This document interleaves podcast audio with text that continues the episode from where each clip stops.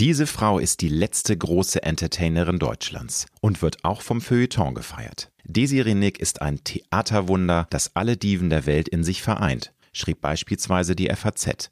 Und die Süddeutsche beschreibt sie als Symbiose aus Musik, Glamour und Groteske. Seit ihrem Sieg in der RTL-Kultshow Ich bin ein Star holt mich heraus im Jahr 2004 pendelt die Berlinerin zudem gekonnt zwischen TV-Trash und Hochkultur. Desiree Nick ist eine Frau, die polarisiert, einschüchtert, fasziniert und manche Menschen mit ihrem Facettenreichtum bis heute schlichtweg überfordert. Inzwischen hat Desiree mit Lose Luder neue Nickeligkeiten auch ihre eigene Podcast-Show und beweist dort, wie auch in dem nun folgenden Gespräch, warum sie bis heute zu Recht als spitzeste Zunge Deutschlands gilt. Desiree Nick spricht mit mir über den desaströsen Zustand der deutschen TV- und Medienbranche, Dinge, die sie heute in ihrem Leben bereut, fehlende Teamfähigkeit unter Frauen und sie verrät mir, warum sie Instagram Co. als neuen Spielplatz für sich entdeckt hat, obwohl sie von der Influencer-Szene herzlich wenig hält. Wenn du wissen möchtest, warum Desiree ihrer Zeit seit Jahrzehnten immer wieder voraus ist, wieso 60 für sie das neue 40 und der Kampf gegen Altersdiskriminierung eines der wichtigsten Anliegen der Gegenwart ist, dann solltest du dir diese Folge nicht entgehen lassen. Viel Spaß und inspirierende Momente mit Desiree Nick. Du hörst Road to Glory als Journalist mit 20-jähriger Berufserfahrung hat Alexander Nebel hunderte von Interviews mit nationalen und internationalen Stars geführt. Unter der Überschrift Deine persönliche Erfolgsstory spricht er hier in seinem Podcast mit inspirierenden Prominenten über Erfolg, prägende Wendepunkte und Lebensweisheiten. Gute Unterhaltung mit einer neuen Folge von Road to Glory mit Alexander Nebel. Einen wunderschönen guten Tag, liebe Desiree. Wir sind hier im Berliner Palace Hotel und sitzen in der Suite und ich bin total happy, dass ich dich heute begrüßen darf. Willkommen in Berlin. Wenn jemand in Deutschland eine facettenreiche Karriere hingelegt hat, hm. dann hast du das. Du bist gelernte Balletttänzerin, du bist Theologielehrerin, du hast Schauspiel studiert, du bist Kabarettistin, die Söse, du bist Bestsellerautorin, Influencerin, Podcast-Host. Wenn dich jemand heute fragen würde, der nicht in Deutschland zu Hause ist, was machst du beruflich? Was würdest du dem sagen? Ich würde sagen Entertainment. Im Grunde genommen sind es alles Tätigkeiten, die man unter dem Begriff Künstlerin zusammenfassen könnte. Aber es ist ja leider Gottes nun inzwischen das neue Phänomen, dass Leute, die sich über Jahrzehnte irgendwie in dieser zwischen Social Media und Medien herumgurkenden Gesellschaft hauptsächlich arbeitslos durchgehangelt haben, die nennen sich jetzt auch Künstler. Und also, Entertainer teilweise. Ja, sogar. ja, ja, ja, da gibt es viele. Ich nenne mal Julian F.M. Stöckel, Künstler und Entertainer. Nie auf einer Bühne in Berlin jemals eine Expertise gehabt, nie raufgelassen worden. Und wenn es hochkommt, mal mit einer Serie von anderen, wo sie in der Provinz dann rumgurken, also für so einen bunten, gemischten Abend. Aber das ist ein weites Feld, das also auch aus dem Bereich Social Media, eigentlich sind es arbeitslose Ungelernte, die nicht mal in diesem Segment jemals seriöse Engagements hatten, aber mit dem ungeschützten Begriff Künstler und Entertainer hausieren gehen, aber in Deutschland, da ist ja sogar eine Akademie, eine Sache, die jeder gründen kann. Stimmt, das Kochakademie, wird, wird sehr leicht gemacht Tanzakademie, wobei ja da mit Menschen gearbeitet wird. Also mit Tieren durfte man das nicht machen, aber weil es ja nur Menschen sind, die dann eine, wo die Stimme kaputt gemacht wird für eine Gesangsausbildung oder der Körper für eine Tanzausbildung oder auch eine Schauspielschule, da ist es ja dann egal. Du bist ja auch im Bereich Social Media sehr erfolgreich unterwegs, das muss man sagen. Du hast ja das Talent, doch, du bist ja schon eine Influencerin. Du hast, finde ich, eine sehr tolle Community. Du machst da auch einiges, aber das ist für dich eher so ein Hobby. Ne? Also das ist, würdest du sagen, das machst du, weil es einfach auch dazugehört, um das gesamte Universum von Desiree Nick einfach äh, zu beleuchten von allen also Seiten? Also erstmal finde ich, dass es nicht viele Follower sind, weil es gibt ja Leute, die haben eigentlich gar nichts gemacht und haben zwei Millionen. Das ich hatte stimmt, auch gerade ja. jemanden wieder aktuell in meinem Podcast Lose Luder zu Gast, der hat drei Millionen Follower und der hat äh, die Hauptschule mit dreimal Sitzenbleiben absolviert.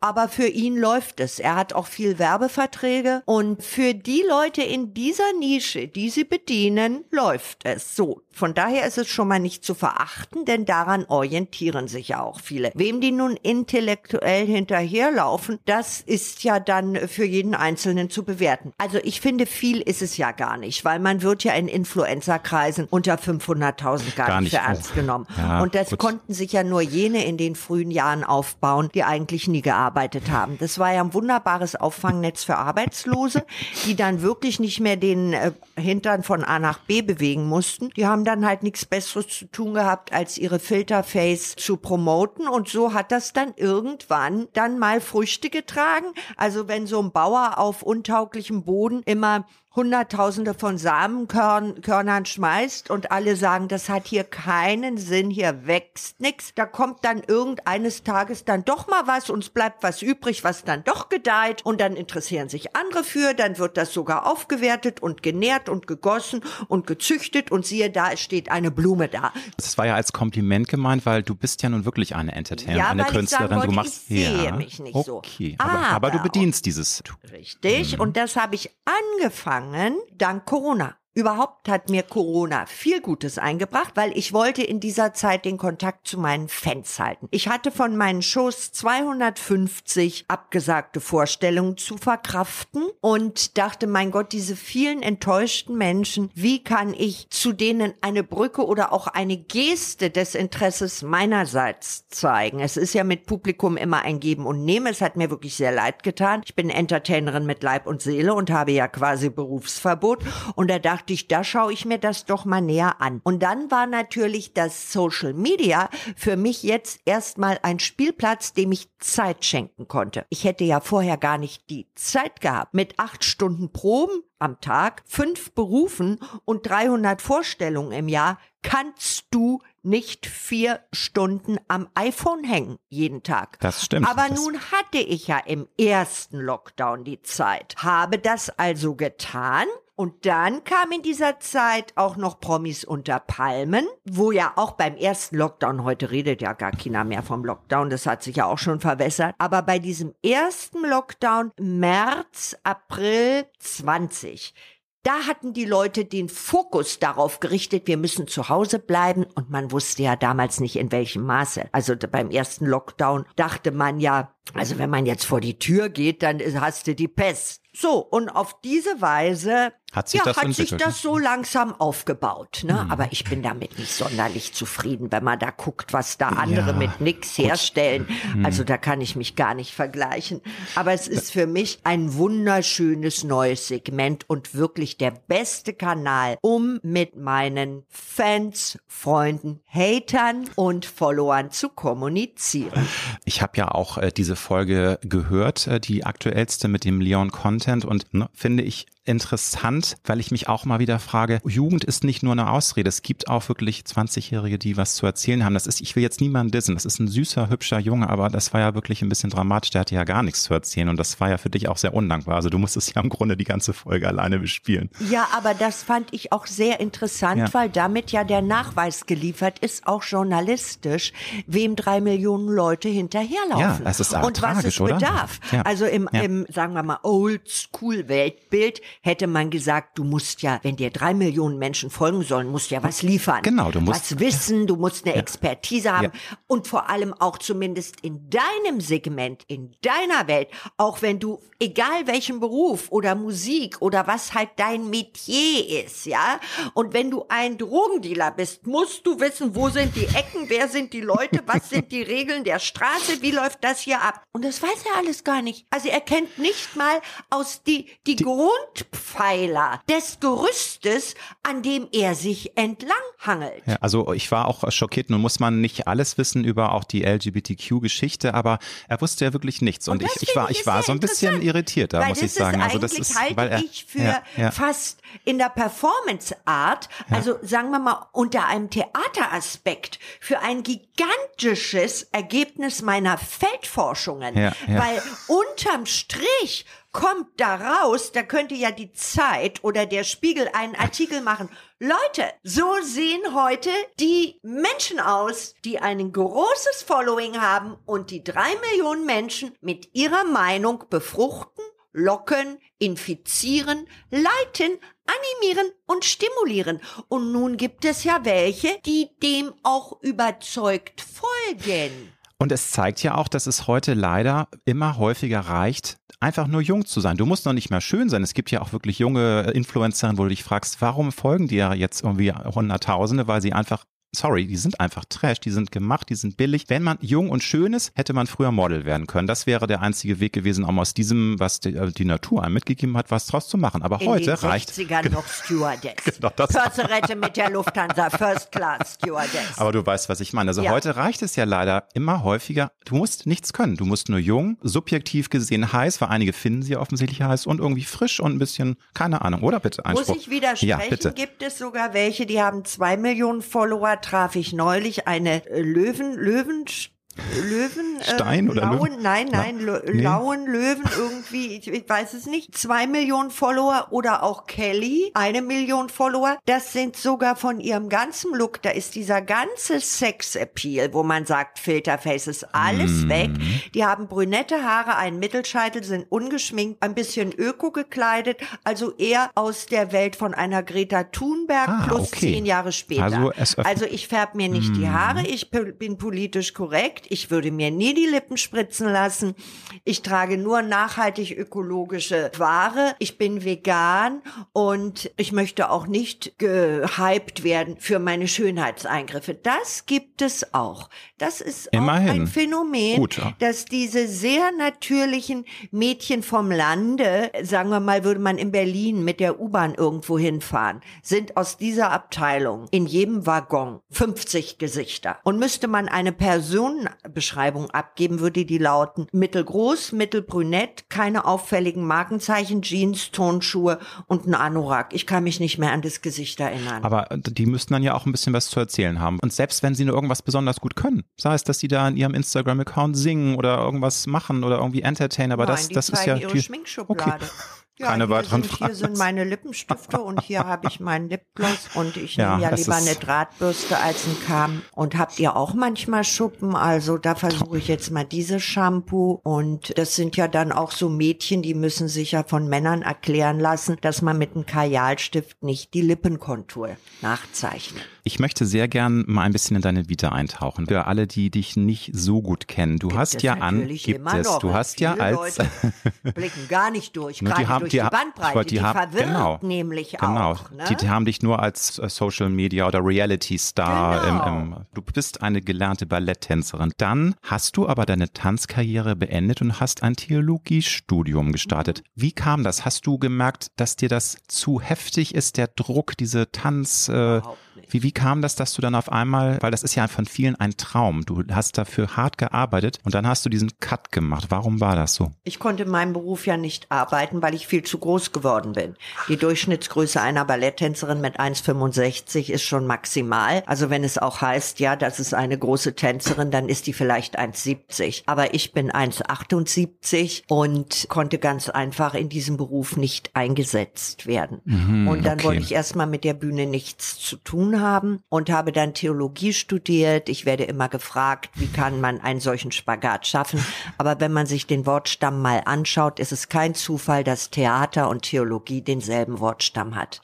Beides ist im Grunde dasselbe, dichter als einander, als man glaubt. Theater, Theologie, Thea, Theo, Gott. Die einen suchen die Antworten nach Gott auf der Bühne. Da ist äh, die Kathedrale das Theater. Und bei den anderen ist die Kathedrale eben Rom, also der Vatikan. Die Menschen suchen etwas, Antworten auf die Fragen, die man an das Leben haben kann. Und für mich war es sehr naheliegend und ich stellte dann fest, es kann kein Zufall sein, dass Theologie und Theater so dicht beieinander liegen. Und es wird ja auch in dramatischen Bühneninszenierungen von guten Regisseuren wird ja auch immer sehr viel auf die Kirche und auf die Wiege des unseres Abendlandes zurückgegriffen. Aber du hast es ja nicht nur studiert, es gibt ja viele, die fangen an Studium an. Du warst ja dann als Lehrer, als Theologielehrerin mehrere Jahre an Schulen in Berlin. In Berlin tätig. Karl auf Grundschule. Also du hast dann richtig. noch an einer Schule hm. in Schlachtensee. Das war äh, zur Gemeinde Zwölf Apostel, gehörte dieses Gymnasium. Da habe ich Moraltheologie unterrichtet. Das mach mal in Berlin als 25-Jährige mit 17-Jährigen in einer Schule oder in einer Stadt, in der äh, 56 Religionen unterwegs sind. Das also das ist auch immer alles so schnell dahingesprochen und so schnell gesagt und abgehakt. Was das aber tatsächlich bedeutet hat, das ist auch ein Abenteuerroman für sich. Das ist, glaube ich, auch eine Schule fürs Leben. Also du bist als Lehrerin auch sehr geschult worden in dieser Zeit, würde ich sagen. Genau. Nun hast du aber dann ja wieder äh, gemerkt, das Entertainment gehen lässt dich nicht in Ruhe. Also da kam dann irgendwann wieder der Impuls, nee, das kann es nicht sein. Ich möchte nicht die nächsten Jahrzehnte als Theologielehrerin arbeiten. Du hast dann ein Schauspielstudium oder eine Schauspielausbildung in London absolviert, mehrere Jahre. Kannst du das nochmal nachhinein erklären? Also war das so ein Gefühl, was dich angetrieben hat? Wie kam denn dann, dass du dann wieder den Weg ins äh, Rampenlicht ja, ich bin gefunden dann hast? in jungen Jahren mit Mitte 20 zum zweiten Mal rausgeflogen. Und zwar bei der katholischen Kirche Kirche. Ich wurde exkommuniziert, weil mein Religionsunterricht zu progressiv war. Wobei ich sagen muss, ich war mal wieder meiner Zeit 20 Jahre voraus. Denn das, was ich damals etabliert und mit den Schülern gemacht habe, gehört heute zum didaktischen Unterricht. Ich habe beispielsweise einen Spiegelartikel als Grundlage genommen und mit den Jugendlichen verhandelt, warum trägt der Papst eigentlich rote Krokoschuhe? Oder wir haben Unterricht gemacht im Museum, die Darstellung des nackten Mannes kontroverse Fragen. Wie interpretiert man heutzutage die unbefleckte Empfängnis? Super. Wie war es früher eigentlich gemeint? Wenn du katholisch bist, musst du dann als Jungfrau in die Ehe gehen. Was bedeutet Zölibat? Und all, das war einmal du, in eine. Den 80ern. Eine, ja, ich habe an den Grundfesten, an den Säulen dieser Institution, die heute noch vor sich hinkrepelt, wäre heute noch ein Skandal. Hätten sie mich auf einen heiligen Stuhl gesetzt, hätten sie das Problem, was sie heute haben, nicht nicht. Und hinzu kommt, dass ja jegliche Frau innerhalb der römisch-katholischen Kirche nicht mehr erreichen kann als den Status der Laientheologin. Also auch mit einem abgeschlossenen Theologiestudium, du, du arbeitest ja dann innerhalb des Ordinariates, das ist halt der Dachverband, werden dir Verantwortungsbereiche übertragen. Ich will mal sagen, wie wenn man jetzt hier äh, bei der Regierung tätig wäre oder bei einer Botschaft, da wird dir ein Bereich zugewiesen. Und als Religionslehrerin hast du dich an den Lehrplan, an die vorgezeichneten Statuten zu halten und kannst nicht kommen und sagen, Leute, ich mache alles anders, das machen wir jetzt mal nicht mehr, wir machen das jetzt mal so. Und von daher bin ich über kurz oder lang rausgeflogen. Also sie haben mich dann vorgeladen zum bischöflichen Ordinariat und ich habe mich ja da nicht untergeordnet. Und da habe ich gesagt, das will ich gar nicht. Also dann gehe ich, wenn sie mich exkommunizieren wollen, umso besser. Da verschwende ich hier länger, nicht mehr länger meine Kreativität. So, und dann war's das halt. Und dann ja, dann bin ich erstmal zu meinem Freund nach München gezogen. So sah es dann aus. Ich hatte da ja einen Freund vom Ballett und da habe ich in München gelebt und da hat das Schicksal seinen Lauf genommen. Das muss ich mal wirklich sagen, diesen Freiraum, den ich dann hatte, das war zwar alles nicht sehr lustig, das waren für mich in der Mitte der 20, also meiner mhm. zwischen 20 mhm. und 30 aufregende Zeiten, aber ich hatte auch dadurch die Herausforderung und die Chance, meinen Weg zu finden und mal zu schnuppern nach dem Motto uh, Go with the Flow. Also ich bin das ganze Gegenteil von wir entwerfen hier am Schreibtisch eine Karriere und in drei Jahren habe ich den Abschluss, nee, dann ja, mache ich das Pl mhm. Diplom, dann kriege ich meinen Kredit für die erste Zahnarztpraxis, dann werde ich das machen. Das machen ja die Leute heute so, ist ja üblich geworden. Du musst ja heute eigentlich mit zwölf Jahren schon einen Masterplan wissen, haben. Ja, einen Masterplan haben, was du mit äh, 35 sein willst, um das durchzuziehen. Ich war das ganze Gegenteil. Ich war Free Jazz. Ich meine, es ist schon ein Mysterium und so leicht ist es alles nicht abzutun, was ich mhm. darstelle. Deshalb habe ich auch immer zu allen Schichten den Draht behalten. Ich kann ja mit Straße, Arbeiterklasse, Upper und Class, mit Intellektuellen, ich kann mit dem Adelskreis, mit reden, allen Königshäusern. Und das kommt daher, weil ich mich auf allen Ebenen selber immer kommunikativ orientieren musste und verständigen musste. Mein Gott, so wie äh, diese Möglichkeit, was ich im Gepäck habe, es tut mir sehr leid, dass ich in diesem Berufsumfeld, wo ich nun mal gelandet bin, vor mich hinkrepele, weil ich meine heute, ich wäre eine wunderbare Diplomatin. Ich hätte ins Europaparlament gehört und wenn's als Sekretärin ist, ich hätte Aufbaukurse gemacht, ich hätte in die Politik gehen können, ich könnte eine höhere Position bei der Lufthansa, in der Welt, bei der UNO, bei der UNESCO. Ich glaube, man könnte mich, so wie ich als Persönlichkeit bin, auf jedem Kontinent dieser Welt zum Wohle des Volkes platzieren. Kann ich äh, nur unterstreichen. Könnte vor allem in, in, beim Hilfswerk in Nigeria eine leitende Position einnehmen. Es würde keinen Krach geben und alle wären freundlich, höflich zu mir und begeistert und wir würden was erreichen. Und das ist das Einzige, was ich heute in der Rückblende bedauere, dass ich nicht auf einer höheren Ebene meine Talente eingesetzt habe, aber dafür bin ich eine Künstlerin. Also was äh, ich immer empfinde, dass was viele nicht sehen, du bist eben eine Frau, die auch empathisch sein kann. Du hast sehr viele Gesichter, du kannst tough sein, du kannst unglaublich eloquent sein, du kannst dich auf allen Parketts bewegen. Aber ich glaube, du hast auch eine große Wärme und eine große Empathie, was viele nicht so registrieren. Facettenreich und ja, schillernd, ja. aber du darfst auch nicht das Medium, bei dem du tätig bist, überfordern. Das, was die breite Masse, wenn sie mich in eine Ecke schieben wollen hm. oder beleuchten wollen, erlebt, das ist natürlich durch die Art und Weise, wie meine Highlights in Reality-Formaten geschnitten worden sind. Klar. Und die werden geschnitten als Climax, als Highlight und daraus entstehen dann Schlagzeilen und das multipliziert sich dann und das bleibt dann übrig. Aber das ist natürlich wie bei einem großen tausend Teile Puzzle nur ein Element. Ja. Das ist ein bunt bemaltes Puzzleteilchen von einem großen Gesamtbild.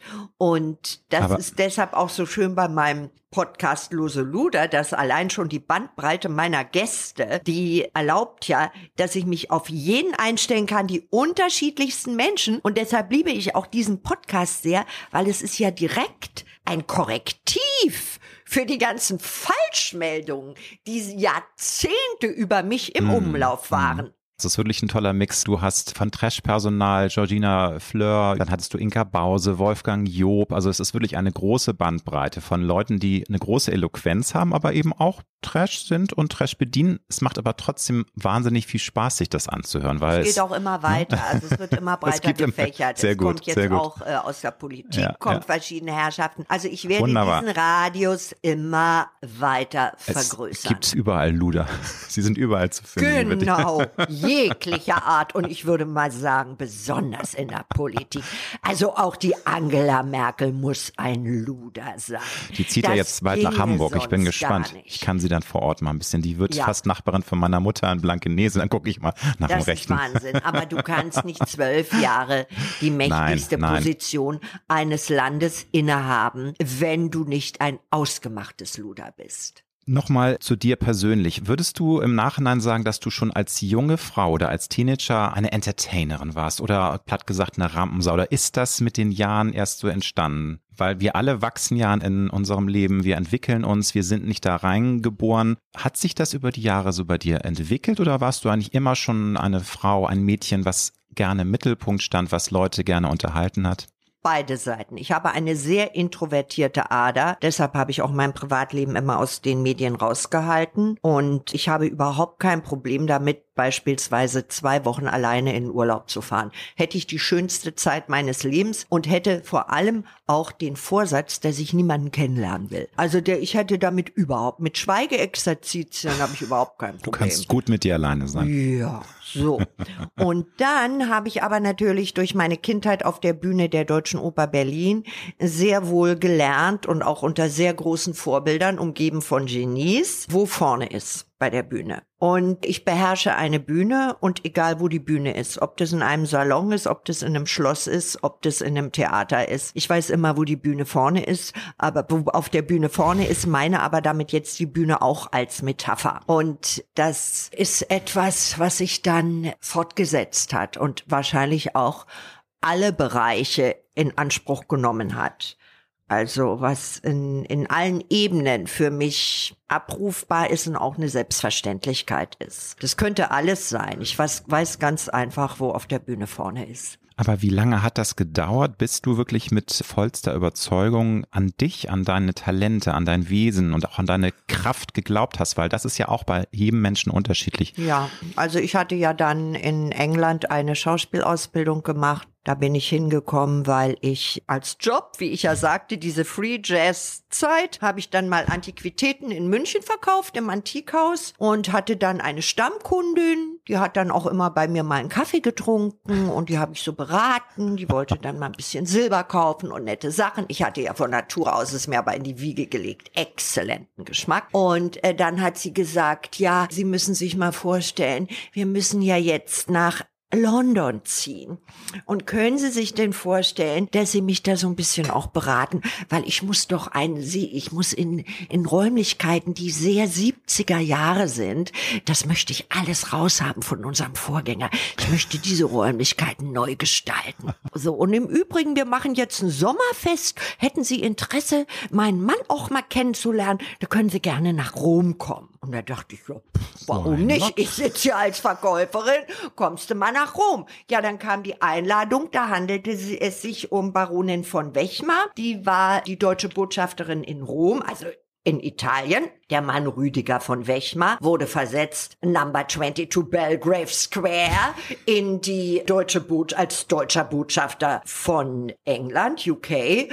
Und das waren diese Leute. Und da bin ich ganz oben eingestiegen. Also die haben, da haben gesagt, ja, häng mal hier Gardinen auf, sag mal, welche Tapeten, und zwar in der deutschen Botschaft. Und bezahlt haben sie es auch. So habe ich dann äh, so kommt man vier rum. Wochen, habe ich vier Wochen mir freigenommen, um das da zu absolvieren. Und was habe ich gemacht? Nach vier Wochen meinen Rückflug verfallen lassen. Und habe gesagt, ich brauche nichts mehr aus meinem alten Leben. Ich muss keine Schuhe abholen, ich muss mich auch nirgends verabschieden. Ich will auch keine Klamotten oder irgendwelche Bilderalben. Ich wohne jetzt hier und und Desiree Nick kannte 1982 nach vier Wochen in London die ganze Stadt. Ich kannte ganz London. Es wurden dort dann natürlich auch viele Festivitäten gegeben, auch für Deutsche. Also, da wird ja der Chef der Commerzbank eingeladen und so. Damals waren Banker ja noch was, sind wir heute auch nicht mehr. Und da wurde natürlich gefragt, oh, ihr habt es hier aber schön gemacht. So hatte ich auf einmal Klienten. Hast du noch eine weitere Karriere, von der ich gar nichts wusste?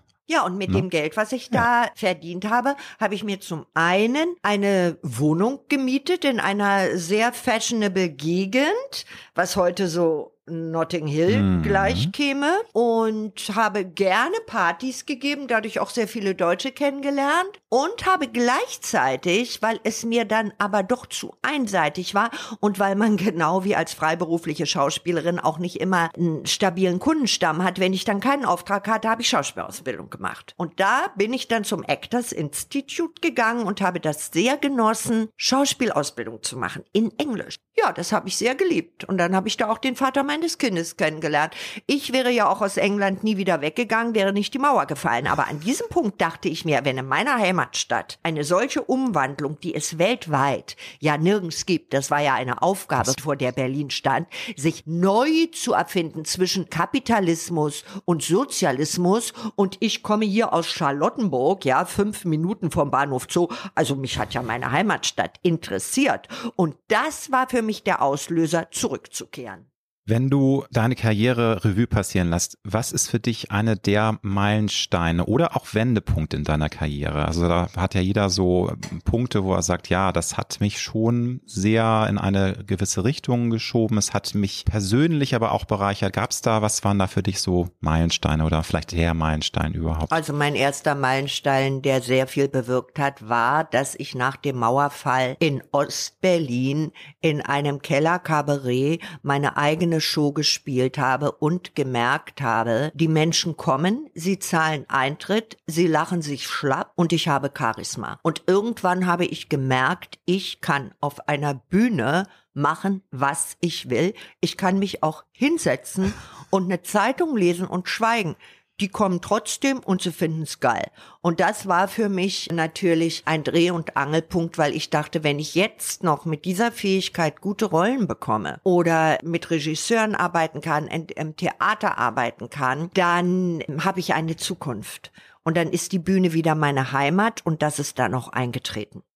Noch weiter zurück in Richtung Kindheit. Ist es richtig, dass du ohne Vater aufgewachsen bist? Also sprich, deine Mama hat dich alleine großgezogen. Wie war deine Erziehung? War die preußisch? War die streng, aber gerecht? Ähm, wie sind deine Erinnerungen an deine Erziehung? Weil ich finde, Erziehung ist auch ein wichtiges Thema und manchmal würde ich mir wünschen, dass einige Dinge heute anders laufen würden. Aber vielleicht bin ich auch ein alter weißer Mann und habe keine Ahnung. Aber wie war das bei dir in deiner Kindheit? Also ich bin, wir sind ja Alleinerziehende in der vierten Generation, aber nicht nicht frei gewählte Emanzen, sondern das ist ein typisch deutsches, insbesondere mitteldeutsches Schicksal. Meine Familie kommt ja aus Mitteldeutschland, Thüringen und Sachsen. Und da war ja ganz, ganz, ganz, ganz böse, aber 1933 noch ganz, oh, so, ne? Und da sind die dann geflüchtet und Bergen-Belsen war ja um die Ecke, kamen in Berlin an. Meine Großmutter hat ihren Mann verloren im Nein, meine Urgroßmutter hat ihren Mann verloren im Ersten Weltkrieg. Meine Großmutter hat ihren Mann verloren im Zweiten Weltkrieg.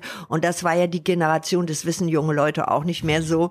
Aber das ist, glaube ich, so ein Spruch der 50er, 60er Jahre. Es gibt ja keine Männer mehr. Und das war so wie, das es gab keine wirklich, Männer gab keine nach Männer. diesen zwei deutschen Absolute äh, Weltkriegen.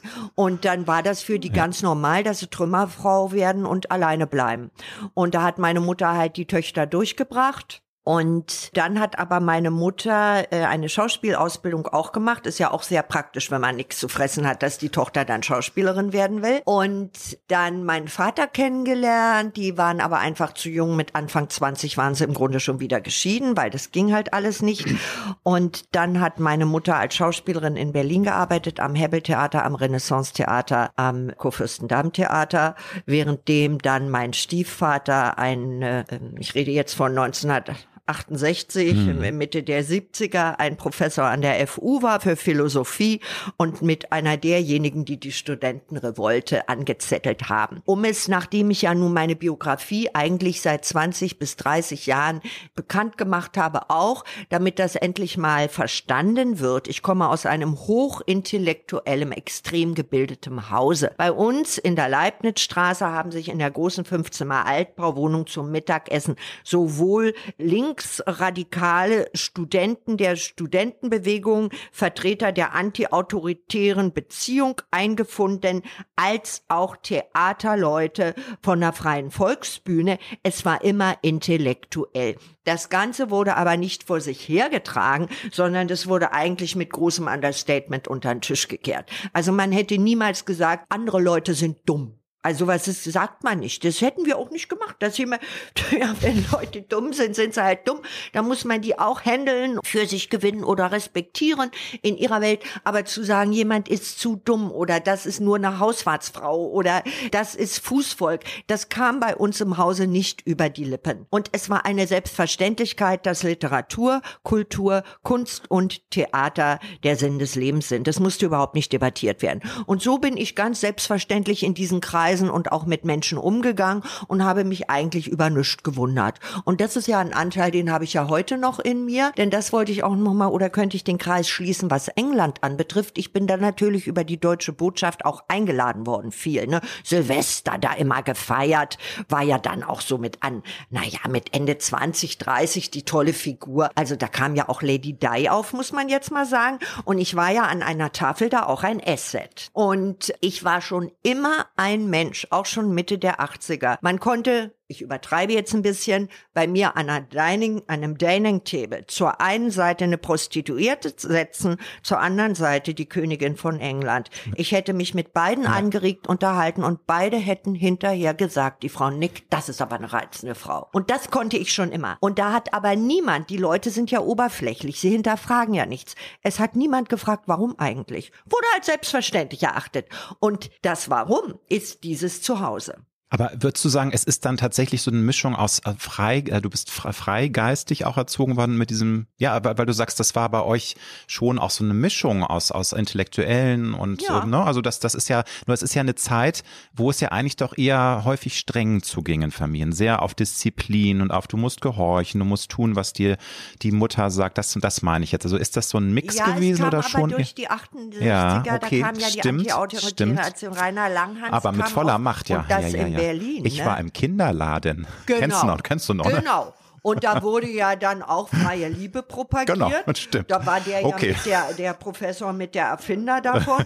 und das wurde alles so ein bisschen Freestyle und es wurde jongliert.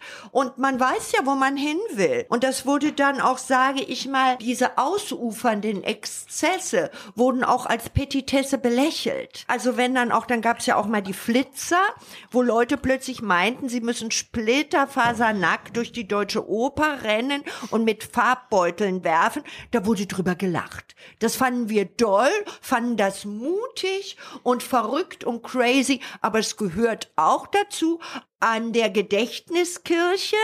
Auf den Treppen saß eine alte, weise Frau mit Hängebrüsten, langen Haaren, also ein Hippie, eine ausgemachte, also Hardcore-Hippie, die hat da gekifft und die hat Plakate und Banner gehalten, Ficken macht fröhlich. Die hieß Helga Götze. Und das hat bei uns dazugehört. Ja, da läuft einer halt barfuß durch Berlin und erklärt die Welt. Wenn er seine herrlich. Standpunkte verteidigt, hören wir uns das mal an. Also hat fast schon was von Speakers Corner. Jeder ist berechtigt zu meiner Meinung und deshalb kann ich mich, muss ich mal sagen, an dieser Stelle auch von politisch anders gearteten nur angewidert abwenden. Weil da, wo auch heute oft PC vor sich hergetragen wird oder was jetzt so letztens so der Trend ist, was man zu denken Die, hat. diese Vogue-Bewegung, ne? Hast du. Vogue-Bewegung, Ja. ganz hardcore. Und was man zu sagen hat und zu denken hat, da kann ich nur sagen, Leute, und da fällt auch rein LGBTQ-Beflissenheit, Leute, ich war mit euren Themen vor 30 Jahren fertig, als der Film von Rosa von Braunheim rauskam. Nicht der Homosexuelle ist pervers, sondern die Gesellschaft, Gesellschaft, in der er lebt. lebt. War ich mit den Fragen, die sie heute als Aktivisten vor sich hertragen, fertig. Es ist so old-fashioned und outdated, was ein Simonetto vor sich herträgt, dass ich mich nur Simonetti gegen heißt er doch. Simonetti oder wie auch immer. Nein, alles gut. Weil er ja so stolz ist, dass er lange Haare hat. Er hat ja in der Talkshow sich gebrüstet, dass er ein Aktivist ist, weil er lange Haare hat. Ja, äh, da kann ich mich nur schnarchend auf die andere Seite drehen. Tut mir leid. Wobei ich den, den ehrlich gesagt ist noch einer der wenigen, die in dem Social Media unterwegs sind, die so ein bisschen was zu sagen, also die so ein bisschen Eloquenz haben. Also muss ich sagen, also das. ja, aber können doch nicht Aktivisten sein für Nee, Sachen, da hast du völlig recht. Da- nein, da- da- bin ich ganz haben bei Sie, dir. Sie, äh, schwul sein ist nicht Das- abendfüllend. das- das ist es total interessiert Quatsch, ja. auch nicht. Hm. Es interessiert keine Sau. Ja. Und was ich gar nicht leiden kann, ist die Tatsache, dass er wirklich Menschen, und hier nenne ich große Namen, zum Beispiel ein Alfred Biolek oder auch ein Habe Kerkeling, ja, die wurden noch geschasst Mhm. Ja. oder ein Ralf Morgenstern, die wurden noch gesteinigt, Ja, ja, jetzt als das- Mhm. Metapher für ihre Orientierung und heute sind sie vergessen und das waren wirklich Aktivisten der Stimmt. ersten Stunde. Und dann gibt es Leute, die hängen sich ran, waren aber 30 Jahre in the closet und wollen auch jetzt als Marketing-Tool da den Rahmen abschöpfen. Und das ist etwas, das finde ich ausgesprochen unethisch. Es ist unethisch für mich, wenn ich erst Jahrzehnte eine Klemmschwester war und mich dann plötzlich, wo ich merke, oh sieh mal, das ist fashionable, wenn ich dann Aktivist mich nenne. Ich mag das nicht. kann ich nur unterstreichen. Du sprichst mir aus dem Herzen, gibt liebe es Desi. Da einige. gibt's einige, ja. Also wir wollen, ich nenne jetzt keine Namen Nein, bewusst, aber, aber, ich habe Namen genannt. ja, ist auch gut. Laut und deutlich. Ich kann sie auch gerne nochmal wiederholen. Bitte. Wir sind jetzt mal ganz charmant und lassen das Ja. weg. Liebe Desiree, warum hast du nicht seit 15 Jahren in deutschen TV eine eigene Show? Frage ich jetzt Ja, einfach mal so. doch mal die Verantwortlichen. Ja, aber es ist doch einfach, man, Ja, man wundert sich, doch, oder? wie unsere Welt ja, ist. aber es ja. ist, ja. Also, Also- haben Sie Angst vor Qualität, vor Eloquenz, vor äh, Grandezza, vor einfach Können oder was ist das? Ist, Erkundige dich doch mal. Ja, du bist der Journalist, du bist der Redakteur. Too good to be true, denke ich eigentlich mal. Wahrscheinlich nicht hinterfotzig und nicht verschlagen genug als Persönlichkeit. Ich guckse mit keinem, ich blase auch nicht, auch nicht in Hinterzimmern von Produzenten. Man kann mir leider gar nicht an den Karren fahren. Sogar aus meinem Sohn ist was geworden und da sind ja nun auch alle mundtot gemacht, die gerne das Gegenteil gesehen hätten. Also es ist einfach too good to be true. Ich weiß es nicht, aber ich denke mal, genau wie er auch durch diesen Fehler, mir keine vertrauensvolle Position anzubieten, die katholische Kirche ihr Schiff gegen die Wand gefahren hat und sie jetzt einsam und gescheitert belächelt Aber werden. sowas von- So wird es ja jetzt auch dem deutschen Fernsehen gehen. Also wir wissen ja, das ist ja auf einer Talfahrt seit Jahrzehnten und jetzt ist das sinkende Schiff ja nicht mehr zu retten.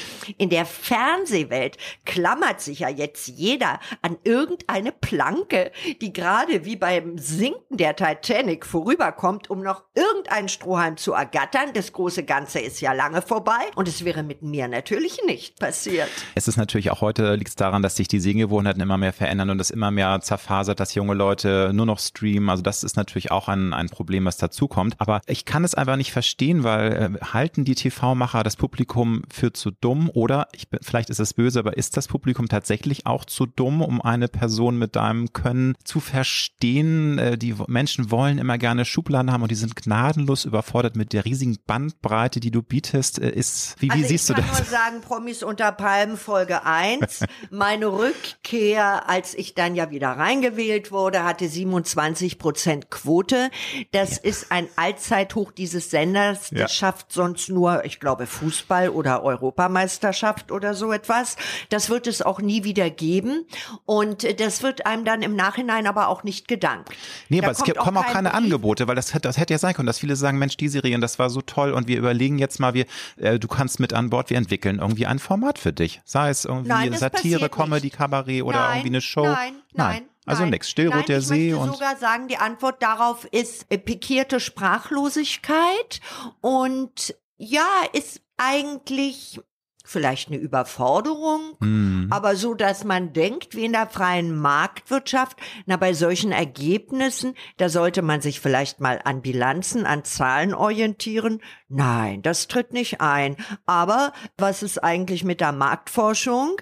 Die müsste ja als erstes abgeschafft werden, denn die Formate, die die für sendefähig oder sendenswert erachtet, die werden ja reihenweise abgesetzt. Also andererseits werden für Millionen Formate produziert, die es nicht mal zu einem festen Sendeplatz schaffen, beim Privatfernsehen oder irgendwo, weil sie keine drei Prozent holen.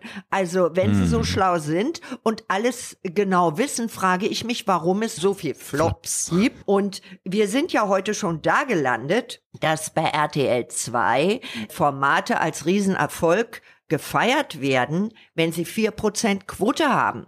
Also es wird ja gerade auch äh, Festival der Reality Stars als äh, Erfolg gefeiert. Mal gucken, wo es hingeht. Fing ja gerade erst an.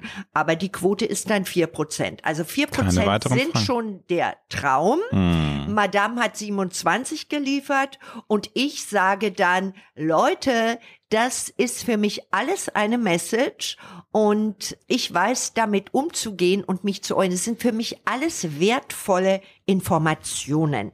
Informationen über den Zustand der Medienbranche und es ist auch die Wahrheit, an der niemand rütteln kann. Du bist scharfzüngig, du bist schlagfertig, du legst auch Finger in die Wunde. Und wenn jemand so wie ein Jan Böhmermann das macht, auch mal Mhm. was raushaut, dann ist es Satire, große Kunst. Wenn du das machst, ist es, ach, jetzt zickt die wieder rum und Ja, ist so eine blöde ist Lästerzunge. Ja, aber wenn, wie wenn erklär- ich ist, das dann, dann mache, sind wir doch, was Jan ja. Böhmer, Böhmermann, Böhmermann, macht, ja. dann ist es Zickerei. Aber ich würde, ich habe jetzt gesagt, ich, ich sage mal eine Frau. Das gilt für jede Frau. Also Das sind wir noch weiter, weiter haben wir ein Problem, würde ich sagen. 2021, dass da einfach Natürlich. so unterschieden wird. Weiterhin, weil es heißt doch, ja, wir haben uns so entwickelt und die Frau hat jetzt so viel aufgeholt, hat sie natürlich in einigen Fällen auch, Ja, aber, aber da es ist keine 72-jährige Frau wie Jan Hofer eine Nachrichtensendung beim Privatsender. That's it. Ja, Ja, ja, oder, ja, ja. oder Thomas Gottschalk, ein 80-Jähriger, der da den Entertainer mimt. Wo ist denn die 80-jährige ja. Frau, die das tut? Also da ist ja ein Riesengefälle und das alles ist, da gibt es da mal Quotenfiguren, die sollen das suggerieren. Ich sage mal wie eine Frauke Ludowig, wo man sagt, na Gott, ist ja auch schon 55. Oder Ulrike Aber, von der Gröben, die ist doch auch Sportmoderatorin, ja. die ist glaube ich schon Mitte 60. Ach, wobei ja, das ja, ist ja das Age is just a number. Aber würdest du unterschreiben, dass es tatsächlich so ist, dass gerade sehr starke, selbstbewusste Frauen, die auch den Mund aufmachen, weil es gibt sicherlich auch starke, selbstbewusste Frauen, die sich aber dann trotzdem so ein bisschen mit Noblesse zurückhalten. Bitte, du schüttelst. Ich möchte auch mal sagen, es ist, weil die Kerle aller, ich sage mal Harald Schmidt, Jan Böhmermann, was da so unterwegs ist, dasselbe gilt auch für die Comedy-Branche, die beißen auch die Frauen weg. Die sichern sich die Filetstücke. Ein ganz einfaches Beispiel. Jahrhundertelang war die Frau am Herd die Königin. Die Küche war ihr Reich. Kinderküche, Kirche.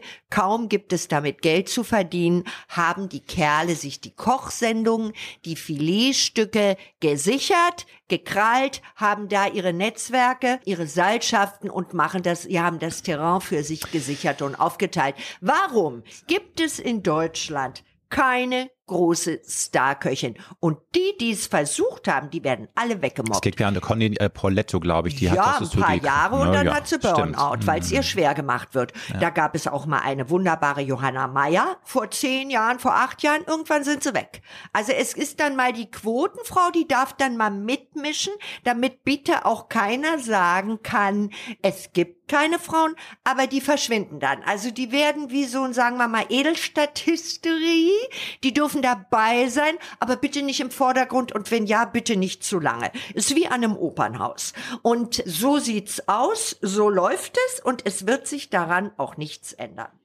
Also das siehst, das siehst du sehr pessimistisch und meinst, da sind zu viel. Die Männer haben offensichtlich bessere Netzwerke. Da es gibt zwei Punkte. Ja, ich habe ja. das analysiert. Ein Punkt ist auch, dass ich sagen muss, die Frauen sind selber schuld. Weil diese Seilschaften, diese Männerbündnisse, die die Jungs, ich sage mal, in einem Ruderboot untereinander ausmachen oder in einer Fußballmannschaft, ja, oder an einer Universität. Dazu sind Frauen nicht fähig. Es sind dann doch Katzen, die gekränkte Eitelkeit haben, die Mimosen sind, die auf eine weibliche, hinterhältige Art den bequemen Weg gehen, die zwar auf der einen Seite eine MeToo-Bewegung anzetteln, aber wenn sie die Treppe hochfallen, sich eben doch dann wieder den richtigen Kerl angeln.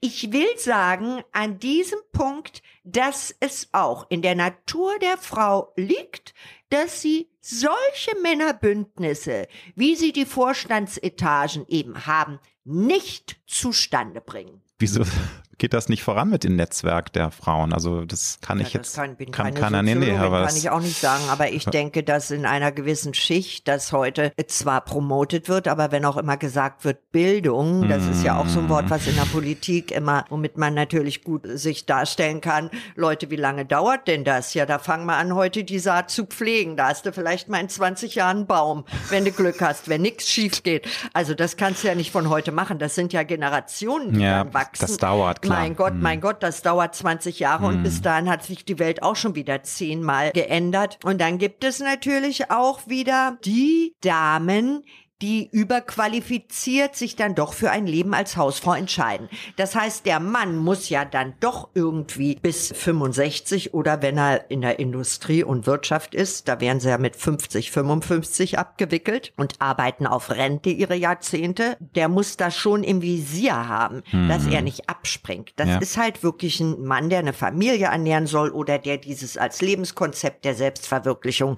ins Auge fasst. Eine Frau, wenn dann der richtige richtige Kerl kommt, na, sich in eine gut situierte Ehe zu retten, ist immer ein toller Ausweg. Und dann gibt es auch viele überqualifizierte Hausfrauen an Schulen, die dann, das, da habe ich sehr drunter gelitten, also muss ich mal wirklich sagen, mein Sohn war ja immer auf einer Privatschule und das Schlimmste, was es gibt, sind überqualifizierte Mütter. Juristin und Konzertpianistin in einer Person und dann nur zu Hause bleiben. Das oh, sind ja. die, die erfinden die Schule neu, da kriegst du jeden Tag zehn E-Mails, Helikoptermütter, die dich mit vereinnahmen wollen, die dann alles organisieren, die quasi bis zum Schulamt sich aufspielen. Das ist was ganz, ganz Unangenehmes, wo dann Beschwerden kommen, wenn dein Kind mal mit der Schippe eine Ladung Sand dem anderen Kind, dem, dem Maximilian ins Gesicht gepfeffert hat. Da äh, kannst Wird du leichter. Glück reden, wenn Ja. keine Anwaltspost kommt. Und ja, das So sind die aus. Weiber, wo du dann mal eingeladen wirst zum Grillfest und am Abend fliegt der Kartoffelsalat und die Weiber reißen sich an den Haaren und dann kommt eine Klage. Sowas gibt es alles, die auch nicht fassen können. Das wird dann noch schöner. Theaterreif, die nicht fassen können, dass die Kinder nur mittelmäßig begabt sind. Nicht hochbegabt. Die sind, Ja. die sind hochbegabt, aber sie Lehrer sind zu doof, um das zu erkennen. Und wenn die Kinder dann nicht mal den richtigen Abschluss schaffen, also das IB, sondern nur die Hochschulreife, was ein ganz tricky Unterschied ist. Also dieses International Baccalaureat, das ist eigentlich das Abitur. Aber wenn es dann nur irgendwie zur Hochschulreife, das ist dann so ein Cambridge Certificate oder so, ist nix wert. Das ist eigentlich eine teure Realschule dann gewesen. Da verklagen die die Schule. Habe ich alles Wahnsinn, erlebt. Wird Wahnsinn. Die Schule verklagt. Und das ist was ganz fürchterliches. Und ich habe das jetzt nur, bin nur abgeschweift auf dieses Thema, um die Natur der Frau oder wie, wie Frauen dann ihre Bildung auch, sagen wir mal, in eine andere Richtung lenken, wenn es mit der Karriere wie bei einem Manne langfristig nun nicht klappt. Gibt es Momente, liebe Desiree, in denen selbst einer Frau wie dir mal die Sprache wegbleibt? Was muss passieren, dass du mal sagst, wow, also ich bin sprachlos? Oh, da muss ich sagen, wie in einer Bewegung von Racism, natürlich Anti-Racism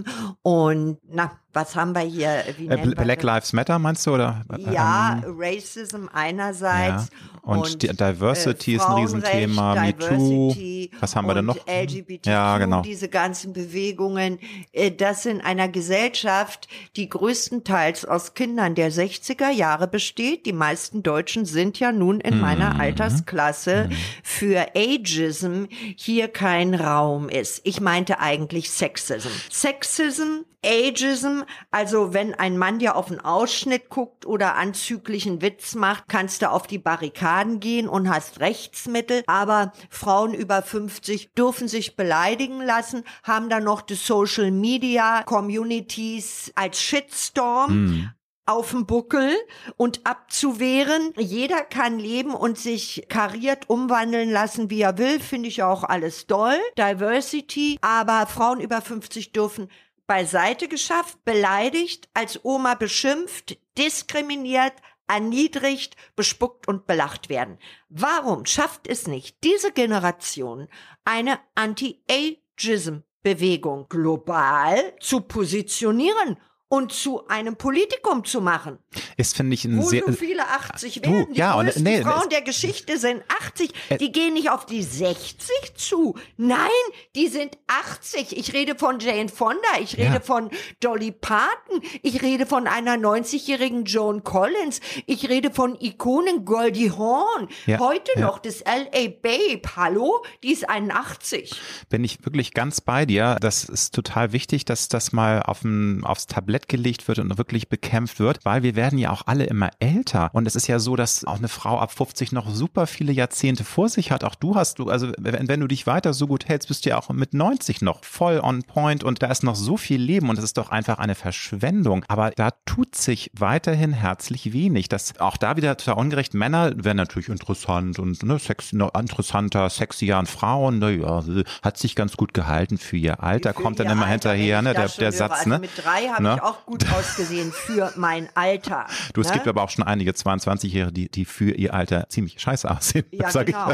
Immer Nein, diese, aber- diese Floskel. Ja, also aber das ist eine Diskriminierung. Deswegen, es ist super wichtig, weil nochmal, wir werden ja immer älter und Naja, wir wollen ja du das musst Leben. jung sterben. Ja, aber das will ja Entweder keiner. wirst du alt oder du musst Ja. jung sterben. Aber- Aber, dieses Altwerden, das ist wie Dreck. Ich weiß nicht, was das soll. Hm. Und das heißt, du hast die Klappe zu halten, Diskriminierungen und Beleidigungen wegzustecken, dich nicht zu zeigen.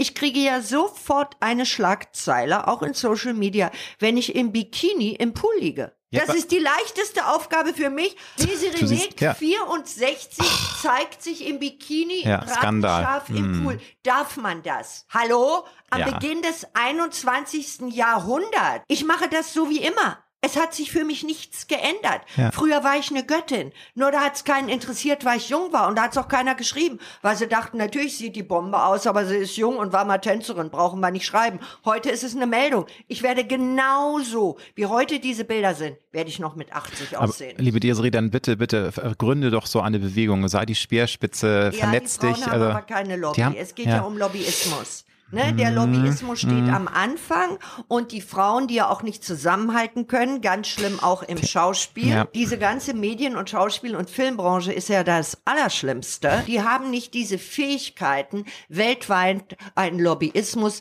dieser Art loszutreten. Denn Ageism ist ein weltweites Phänomen und darunter leidet auch Hollywood. Und ich meine, man ist ja heutzutage, wenn man heutzutage 35 wird, ist man ja älter als die meisten Gebäude in Hollywood. Und trotzdem geht es so weiter. Es ist in dieser Ageism-Bewegung global kein Netzwerk entstanden, was mal ins Bewusstsein rückt, dass diese Diskriminierung in unsere Zeit überhaupt nicht mehr passen, denn 60 ist das neue 40. Es wäre schön, wenn das mal in Deutschland ankommt. Ja, mir fällt jetzt auch gerade äh, eine Rede von Madonna ein, die war bei den Billboard Awards als Super-Ikone geehrt und die meinte, die größte Sünde, die sie begangen hat, ist, dass sie A, immer noch lebt und B, nichts zurückgetreten ist, dass sie immer noch Musik macht, dass sie noch auf die Bühne geht. Oh mein Gott. Und das ist das, wo sie meint, what the fuck, was passiert denn hier, dass ich mich dafür rechtfertigen muss, dass ich weiter als Künstlerin unterwegs bin?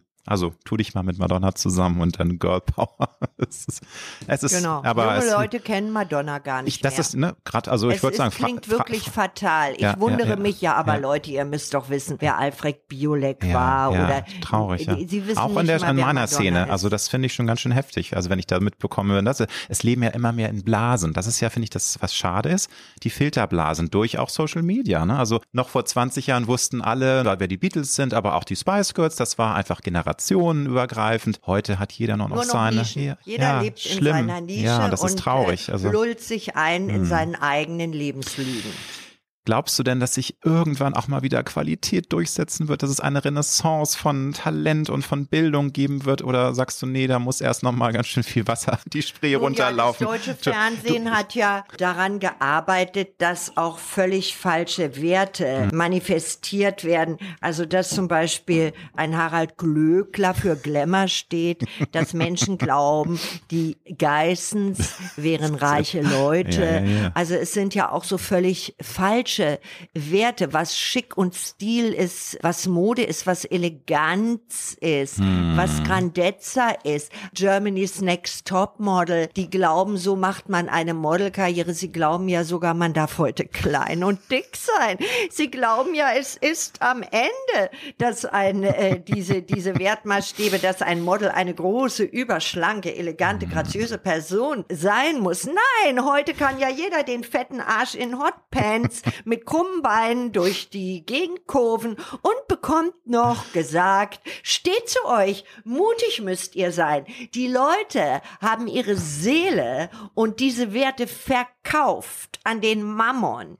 Um Geld einzunehmen, verkaufen sie loads of Bullshit. It's all Bullshit. Und jede, die eigentlich aus der Art geraten ist, der wird dann heute gesagt, sie ist curvy. Es gibt unglücklich gebaute Leute mit schlechten Proportionen, einem dicken Hintern.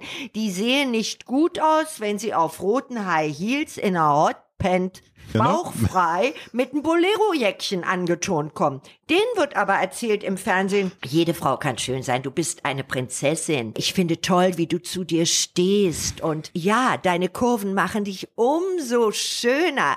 Diese Lügen, die werden verteilt wie Gift. Und mhm. daran glauben die Menschen. Ich bin der Meinung, dass es bald einen Erdrutsch geben wird und dass die Kräfte, die das Gegenteil beweisen, sich weltweit vernetzen und dann global Bilder ins Bewusstsein bringen, mit denen keiner gerechnet hat.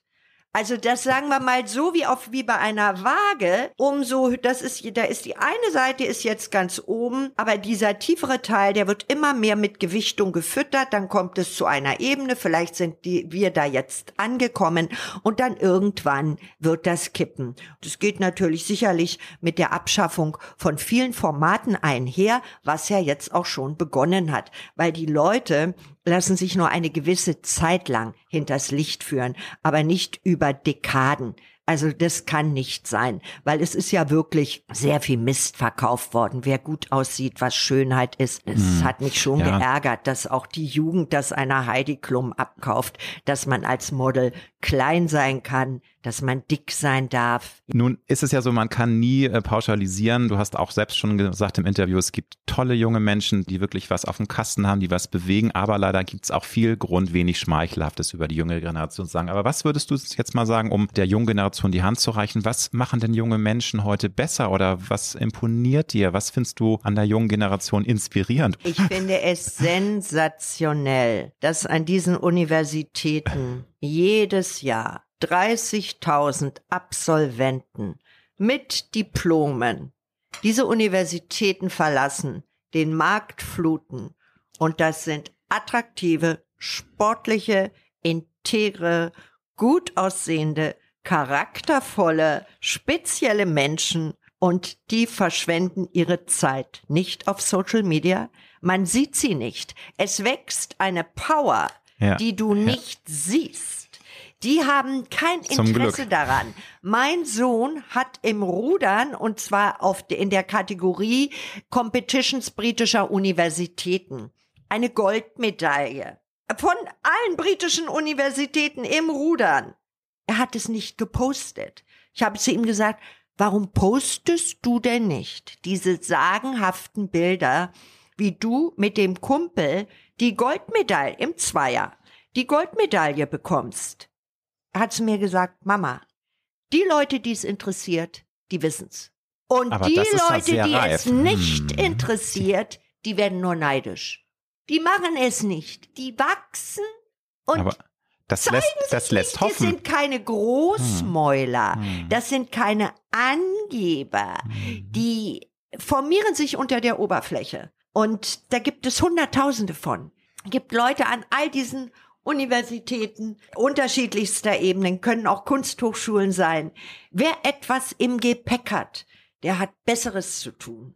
Das er stimmt. muss seine Talente ja. schleifen, seine Kräfte sondieren. Der hat äh, so viel in dieser großen Welt mit all ihren Möglichkeiten heute zu ordnen, zu entfalten. Der hat so sensationelle Chancen, Möglichkeiten und Aufgaben, dass er sich mit diesem kleinen Bereich, der irgendwo für uns zwar medial abrufbar und sichtbar erscheint, gar nicht befassen kann. Und außerdem gibt es auch sehr viele Jugendliche und Karrieren, für die ist es ein ganz hoher Wert, nicht sichtbar zu sein. Ich denke an Diplomatie, also ich denke an Politik, hm. ich denke an Militär, da kannst du nicht der Clown sein, der sich mit einer geliehenen Uniform äh, mit einem Drink in der Hand an einem Pool ablichten lässt. Da ist der Wert, wenn man nicht weiß, wer du bist und wo du bist. Und das, dass es davon so viele gibt, Zehntausende, und ich rede hier nicht mal von Amerika, will ich gar nicht erst ausrechnen. Also aus anderen sensationellen, Worten, sympathischen, lustigen, witzigen Familien. Dinge. Aus, aus, ich sehe auch so wenig zerbrochene Ehen. Die haben nette Eltern, die sind lustig, die sehen gut aus. Und ich finde, wir sollen uns nicht mit diesen schlechten Nachrichten einlullen, sedieren und beeinflussen hm. lassen. Es gibt eine andere Welt. Aber diese Welt zeigt sich nicht, weil sie diskret understated ist, kraftvoll und wertvoll. Und sich da für mau zu produzieren auf Social Media, das ist verpönt. Verpönt. Die würden sagen im Umfeld meines Sohnes, was bist denn du für ein Hanswurst? Ja, What a clown is he? Look at him. Must be nuts, that guy. So. Und das ist eine Welt, die sieht man nicht und mhm. auf die setze ich. Nun gibt's ja zum Glück nicht nur Influencerinnen und möchtegern Models und irgendwelche anderen merkwürdigen Persönlichkeiten. Wenn dich jetzt eine junge Frau, die wirklich was auf dem Kasten hat, fragt, liebe Desiree, ich möchte auch im Entertainment-Bereich eine Karriere machen, ich möchte ins Showbiz, aber eben Kunst kommt vom Können und die muss auch was können. Aber was würdest du damit auf den Weg geben? Also was ist so das, das sind die Essentials, dass du überhaupt diese Karriere anstrebst, weil man muss den Leuten ja teilweise auch immer sagen, was kannst du denn eigentlich? Schau, bitte, also du musst ja erstmal Ja, so aber ein Grundrüstzeug. Für viele. Ich Ja, meine, aber viele das wollte ich ja ja jetzt- rein, äh, nur aus dem einen Grunde, weil sie Alkoholiker sind und weil Ja, vom aber- Fernsehen die Psychosen ausgeschlachtet Aber, werden. aber da redest du ja von Reality TV. Ich rede ja, Ja. wirklich von Können, dass man Ach auf so. einer Showbühne bestehen kann. Also was musst du da mitbringen, außer eben Talent? Das ist ja klar, das, das muss ja sein. Aber ist es so auch die unbändige Willen und dicke Fell? Also was, was braucht man? Ich glaube, man muss bis an die Zähne bewaffnet sein und ich glaube, man muss unendlich viel Liebe mitbringen.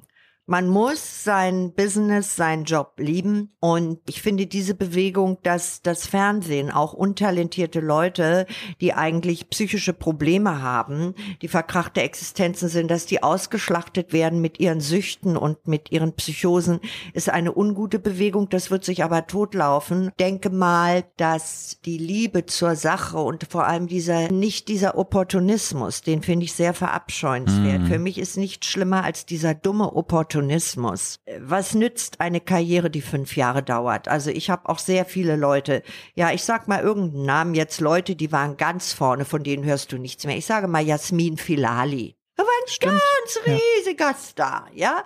Und da weißt du nach fünf bis zehn Jahren schon nicht mehr, wer ist das eigentlich gewesen. Und da gibt es Heerscharen von Leuten, die sind einfach verschwunden, die in dieser Welt ihre fünf Minuten Fame hatten und dann bleibt davon nichts übrig. Das war aber nie mein Interesse. Mein Interesse ist, mich immer wieder neu zu erfinden, immer wieder neu zu inspirieren, meine Talente zu entfalten und etwas zu hinterlassen, was nachahmenswert ist und was eben ein Statement ist. Das ist in einer Krise diese mediale Welt, aber Krisen beinhalten ja auch immer neue Chancen. Und ich würde wirklich sagen, dass man auch niemanden nachäfft. Das ist so widerlich, wenn gewisse Leute immer falsch zitieren mit den ewig falschen Zitaten äh, hausieren gehen.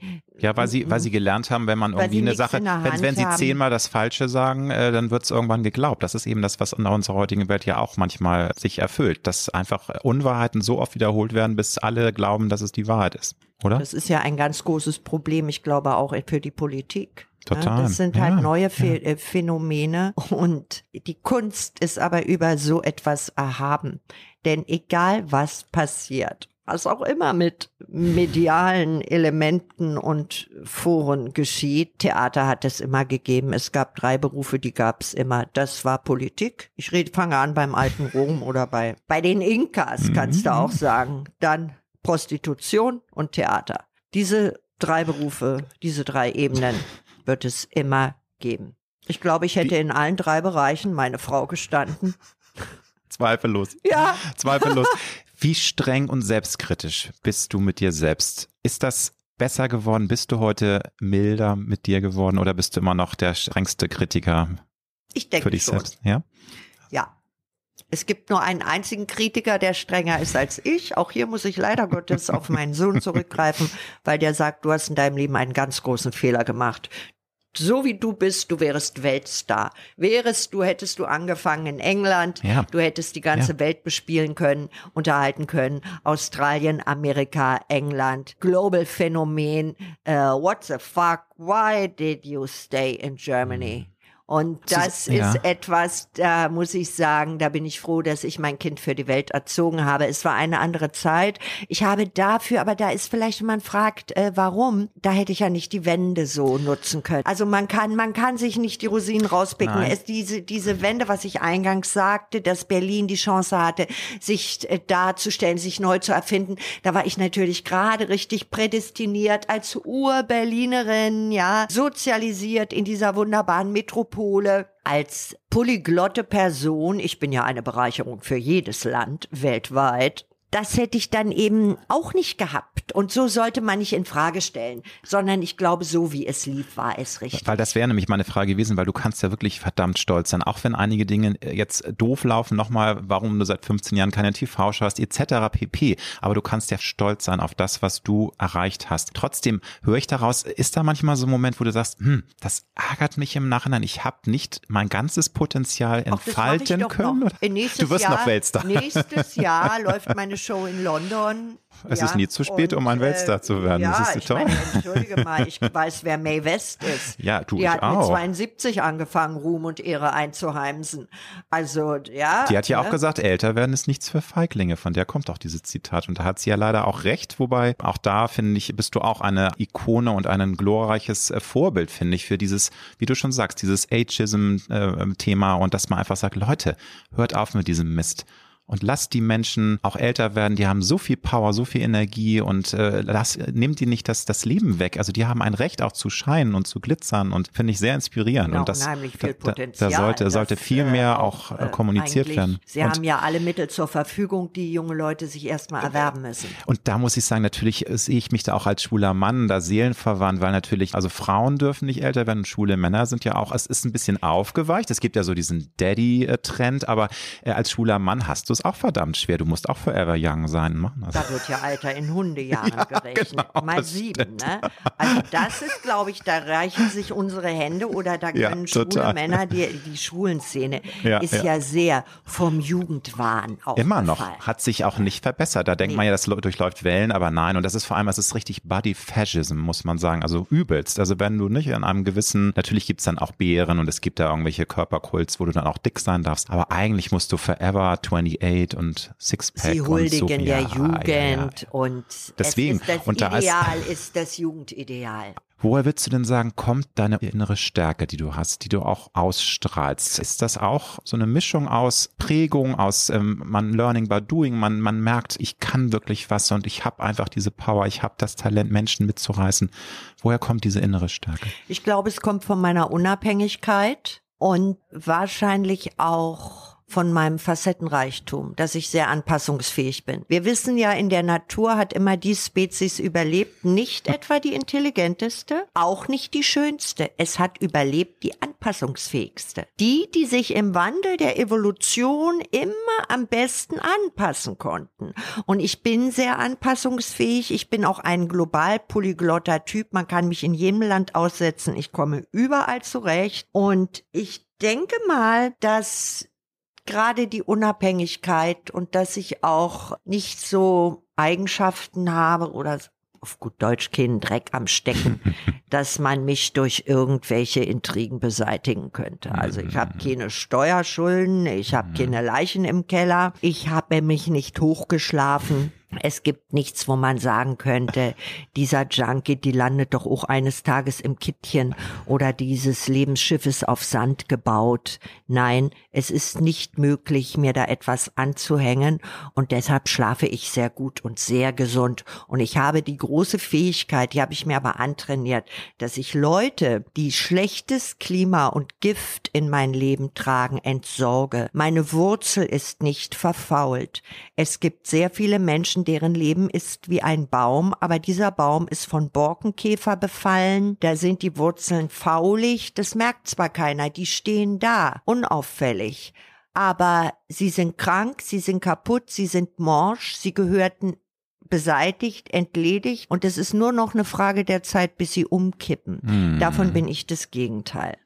Wann wirst du auch mal sentimental und melancholisch? Ich habe das Gefühl, dass du das auch kannst. Also du bist eine Powerfrau, aber du hast auch wirklich eine ganz weiche, verletzliche Seite. In welchen Momenten kommt die denn so zum Vorschein? Ja, ich bin ja sehr feminin und ich denke im familiären Umkreis, also mit Sicherheit. Die Männer, die mit mir Partnerschaften hatten, die sind davon oftmals überrascht und man muss leider Gottes sagen, sie hatten es nicht auf dem Plan und sind in dem Moment damit auch überfordert. Männer sind Weil ja gerne mal überfordert. sie verlieben sich ja auch in eine Fantasie ja. oder haben ein gewisses Bild, wahrscheinlich auch noch durch die Öffentlichkeit besonders geprägt und wenn sie dann andere Seiten Kleinigkeiten, mit denen sie nicht gerechnet haben, wahrnehmen, scheinen sie mir doch irritiert. Und das ist nicht unbedingt förderlich, aber ich habe mich davon frei gemacht und ich finde ganz toll, dass ich als Desiree ja, also nicht aus hochbegütertem, zwar aus gebildetem, aber nicht aus schwerreichen oder besonders connectedem Elternhaus, dass ich es bin, die die Welfen besiegt hat.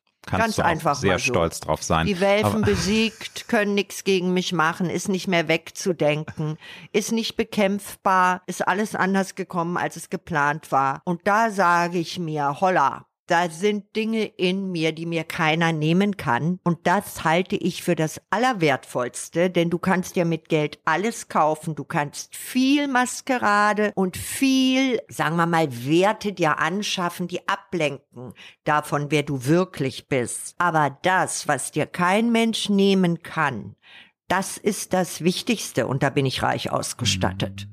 Was natürlich auch meine Hater zur Verzweiflung bringt. Da sie sich beißen sich Menschen die Zähne aus- Zähne Ja, ja, dran ja, ja, aus ja. und sie gehen daran zugrunde.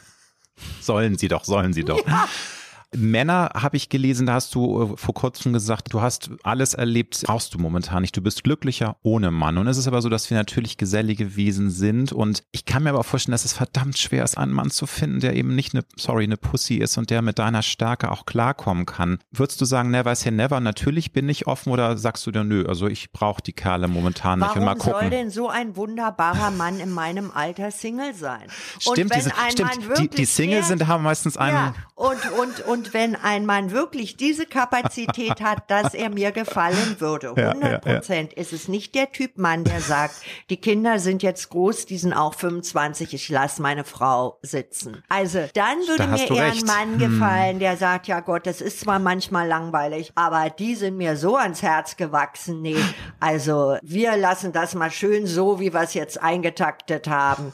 Da gibt so viele Erinnerungen und so viel Herzenswärme, das kann ich. Ich möchte ja dann auch einen Mann, der so wäre, dass er eben nicht der Schweinehund ist, der sagt, naja, die Alte, die ist auch nicht mehr knackfrisch, also da muss jetzt mal was Neues her. Ich weiß es nicht. Das, Aber du hast- das wäre wahrscheinlich nur denkbar durch Zufälle oder durch wollte sagen, du- du- Umstände, du hast ja mal recht. vom Himmel fällt. Ja, dass eben die guten Männer wirklich, die, die einfach toll sind, die sind natürlich besetzt und da wäre ja auch eine Frau bescheuert, die gehen zu lassen. Und wenn das passt, die sind halt nicht so auf dem Markt zu haben. Es sind viele und selbst Psychokrüppel wenn, auf dem unterwegs. Papier der geniale Mann käme und er hat keinen Humor, ist da no chance. Dumm, das dumm, ist ja, dumm gelaufen. Das ist, wenn als sollte ein doller Dirigent mit einer völlig unmusikalischen Frau verheiratet sein. Das geht einfach nicht, ja. Und so muss ja die Chemie stimmen, der Humor muss stimmen. Und ich habe ja auch ein sehr bequemes und schönes Leben, was ich mir nicht nehmen lasse. Also das heißt, ich möchte ja auch nichts aufgeben. Und dann wäre es natürlich auch ganz schön, wenn dieser wunderbare Traummann sogar für meinen Sohn ein Rollenmodell sein könnte. Wäre perfekt. Wo er mal sagt, hallo, du kannst mich als Vater akzeptieren oder als Sohn oder zumindest klar, der braucht nicht mehr einen Daddy oder einen Papi in dem Sinne. Aber wo man sagt, das ist Augenhöhe, also den ertragen wir mit nackten Füßen im Unterhemd am Frühstückstisch im Urlaub. Ich wüsste nicht, wer das sein soll. Also zeigen Sie mir den, dann bin ich gerne dabei. Ich gucke mir jeden, wenn mir von dieser Machart jemand empfohlen wird, ich gucke mir jeden Einzelnen an. Gut zu wissen. Ja. Sehr schön. Niemand kriegt einen Korb. Gibt es ein Credo, das dich in deinem Leben immer wieder gut auch durch schlechte Zeiten getragen hat? Irgendwie eine Lebenseinstellung, einen Spruch? Mm-mm, gibt es eigentlich nicht. Du bist dein eigenes Lebensmotto. Ja, das ändert sich auch in neuen Phasen. Ich finde das auch so schwierig, wenn man Ja, sich ein ja, Motto tätowieren lässt. Nee, das Weil aber was ist 20 Sex- Jahre hm. später? Ich denke mal, dass man äh, sich immer an die Umstände neu anpasst Hm. und wachsen kann. Das ist für mich so Hm. die Richtung. Aber ich würde es nicht reduzieren auf irgendeine auf irgendeine auf einen Floskel, auf eine Poesie. Floskel, auf einen Kalenderspruch. Mm, Ich denke, da ist das Leben zu facettenreich und zu komplex, um es runterzubrechen auf einen Mm. Kalenderspruch. Was ist für dich der Schlüssel für ein zufriedenes, erfülltes, glückliches Leben, was wir ja alle erreichen möchten? Nicht alle erschaffen das, aber ich bin der festen Überzeugung, du hast das geschafft. Was ist da für dich die Essenz? Die Essenz ist schon mein Zuhause. Mhm. Das bedeutet äh, meine Rosamunde Pilcher Welt. Mein Dein wunderbarer meine, Garten. Mein 5000 ne? Quadratmeter, die herrliche Villa mhm. mit 700 Quadratmeter Wohnfläche, die ich mir selber erarbeitet habe und das in diesem, auf diesem Stückchen Erde, was mir gehört, in diesem Hause, meine Gesetze gelten. Das ist für Hässliches, für Gift, für Lüge, Opportunismus, für Menschenverachtung, Diskriminierung, für Primitivität, Vulgarität überhaupt kein Platz. Also dein Hafen, das Rückzugsort. In, diesem, in dieser Welt, die muss intakt sein. Und das ist sie. Da bin ich glücklich, dankbar. Das ist mein Planet. Und von da aus kann ich Kraft tanken, weil es der Hafen ist, aus dem ich komme und zu dem ich zurückkehre. Wenn du eine Zeitreise machen könntest und der 20-jährigen Desiree, deinem jungen Ich, einen guten Rat mit der Lebenserfahrung, die du jetzt gesammelt hast, auf den Weg geben könntest, was würdest du der jungen, naiven, vielleicht damals gar nicht so naiven 20-jährigen Desiree auf den Weg geben? Es ist mir zu brutal, das zu sagen. Aber es Ach, ist eigentlich das, was ich für meinen Sohn gemacht habe. Mhm. Geh in die Welt. Deutschland ist zu klein. Also ich würde, ich hätte mir, sagen wir mal, wäre ich die Spiegelreflexion und hätte eine Zwiesprache mit meinem inneren Ich, dann würde ich sagen, Deutschland ist für dich zu klein. Mm. Du bist eine Bereicherung für jedes Land. Deutschland sind nur 80 Millionen Menschen. Was ist das heutzutage?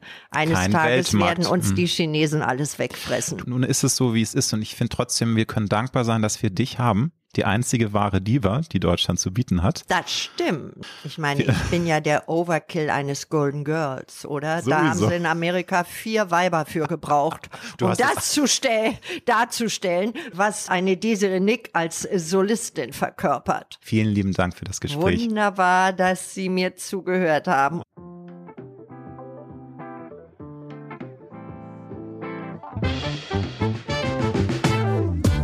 Das war Road to Glory. Wir hoffen sehr, dass es dir gefallen hat. Wenn du auch zukünftig keine Folge verpassen möchtest, dann abonniere jetzt diesen Podcast. Wir freuen uns, wenn du ihn weiterempfiehlst und auf Apple Podcast bewertest.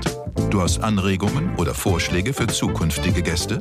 Dann schreibe bitte an mail at alexander-nebe.com. Bis nächste Woche.